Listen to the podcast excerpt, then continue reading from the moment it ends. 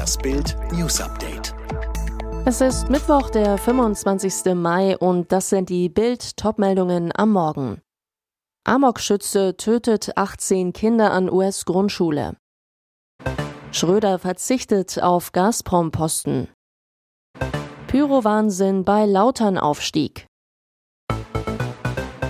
An einer Grundschule im US-Bundesstaat Texas sind 18 Kinder durch einen 18-jährigen Amokläufer namens Salvador Ramos getötet worden.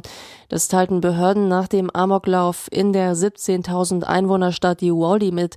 Zuerst meldeten diese 14 getötete Kinder, auch ein Mitglied des Lehrpersonals kam ums Leben. Vor der Wahnsinnstat soll der Amokläufer auch seine Großmutter getötet haben. Insgesamt sind laut Senator Roland Gutierrez auch drei Erwachsene getötet worden. Auch der Schütze ist tot. Ein Beamter des Grenzschutzes erschoss Ramos in einem Feuergefecht, als dieser sich in der Schule verbarrikadiert hatte. Senator Gutierrez sagte weiter, dass drei Menschen, die bei dem Angriff verwundet wurden, sich in ernstem Zustand im Krankenhaus befinden. Die Ermittler gehen davon aus, dass Ramos bei der Tat allein gehandelt hat. Der Verdächtige ist tot, sagte der Polizeichef von Uvalde. Zu einem möglichen Motiv gibt es noch keine Angaben. Die ukrainischen Truppen im Donbass sind nach Worten von Präsident Volodymyr Zelensky vor dem Hintergrund schwerer russischer Angriffe in einer schwierigen Lage. In diesen Angriff wirft die russische Armee alle Kräfte, die sie noch hat, sagte Zelensky in seiner abendlichen Videoansprache. Es werde große Anstrengungen des ukrainischen Volkes bedürfen, um die russische Überlegenheit an Rüstung und Technik zu überwinden. In den drei Monaten des russischen Angriffskrieges gegen die Ukraine sind nach Kiewer Angaben außerdem etwa 20.000 mutmaßliche Kriegsverbrechen angezeigt worden. Allein 13.500 solcher Taten hätten die Ermittler der Polizei registriert, sagte der ukrainische Innenminister. Gerhard Schröder hat nach eigenen Angaben schon vor längerer Zeit auf die Nominierung für den Aufsichtsrat des russischen Energiekonzerns Gazprom verzichtet. Dies habe er dem Unternehmen auch mitgeteilt, schrieb der ehemalige Kanzler am Abend auf dem Online-Portal LinkedIn.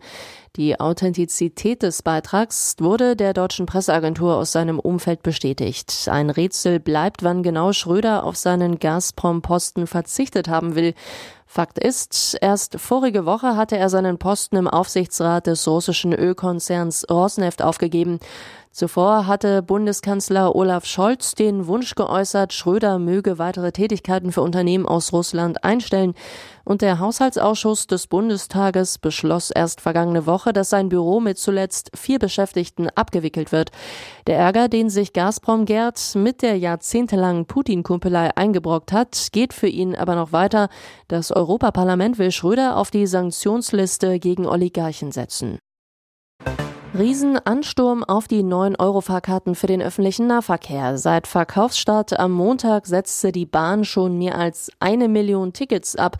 Die Billigkarten gelten deutschlandweit in allen Bussen und Bahnen mit der Ausnahme von Fernzügen. Oberste Polizeigewerkschafter befürchten wegen der gigantischen Nachfragen nach den Billigtickets nun ein Sicherheitschaos, wollen überfüllte Züge gegebenenfalls von der Bundespolizei räumen lassen. Rainer Wendt, Bundesvorsitzender der Deutschen Polizeigewerkschaft auf Bildanfrage, wenn die Verkehrsbetriebe mit den Menschenmassen überfordert sind, muss die Bundespolizei eingreifen. Sein Vize Manuel Ostermann sagt, aus sicherheitsspezifischer Sicht kann das 9-Euro-Ticket eine Katastrophe werden. Nach dem Brand der Ballermann Bar Why Not sitzen die Malle-Urlauber in U-Haft und sagen kein Wort. Einer für alle, alle für einen. Auch vor dem Haftrichter schwiegen sie. Der Vorwurf, die wilden 13 sollen von ihrem Hotelbalkon aus Zigarettenkippen auf die benachbarte Bar geworfen haben. Das Dach ging in Flammen auf. Die Guardia Civil ermittelt, wer wie aktiv am Feuer beteiligt war. Und das kann dauern. Tage, Wochen, Monate. Doch was passiert, wenn keiner redet?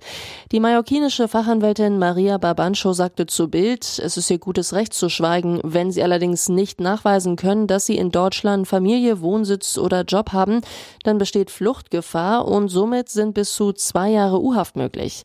Eine Kaution ist laut Experten aber nur schwer auszuhandeln. Die Strafverteidiger können Berufung gegen die U-Haft einlegen.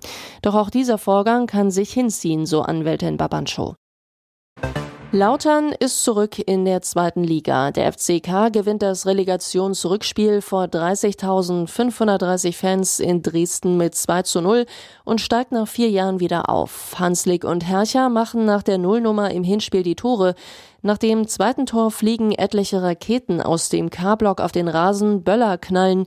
Schiri Siebert unterbricht das Spiel, lässt beide Teams aber auf dem Platz. Drei Minuten der Nachspielzeit sind noch zu spielen.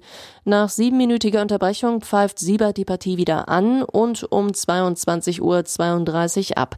Schon vorm Anpfiff brannten beide Fanlager Pyro ab. Dynamo legt mit imposanter Hundekurio vor, zündet dazu Bengalos. Einige Chaoten unter den 3500 FCK-Fans antworten mit Raketen. Eine landet auf dem Rasen, eine andere im Dresdner Familienblock. Zum Glück gibt es keine Verletzten. Folge, Siebert pfeift die Partie mit Verspätung an. Auch während des Spiels zündeln die Fans beider Lager nahezu ununterbrochen Pyro bis zur Nachspielzeit und dem traurigen Höhepunkt.